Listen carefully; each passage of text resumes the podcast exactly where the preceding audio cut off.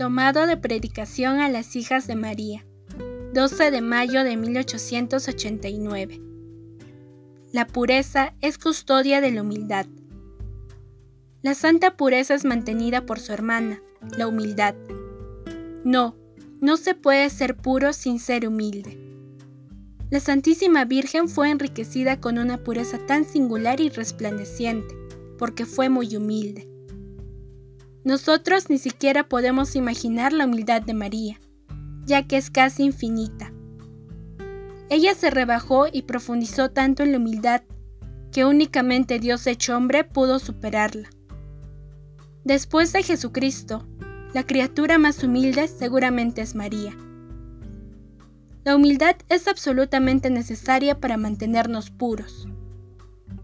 Señálame una jovencita pura como un ángel y dígame que ella es soberbia.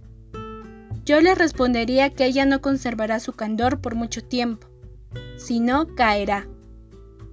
No traten de decirme que su propio orgullo le servirá de protección, debido a que se necesita la gracia de Dios para conservarse puro. Y Dios no da su gracia a los soberbios, a quienes le resisten. No se dejen engañar por lemas falsos del mundo que buscan emancipar a la mujer para acariciar sus vanidades y su amor propio, y así destituirla de su sublime misión. Son palabras vanidosas que inflan el espíritu y dejan el corazón vacío y frío. Todo lo que no viene de Dios no mira hacia Dios. No es digno de una hija de María y no puede llevar el alma hasta la perfección.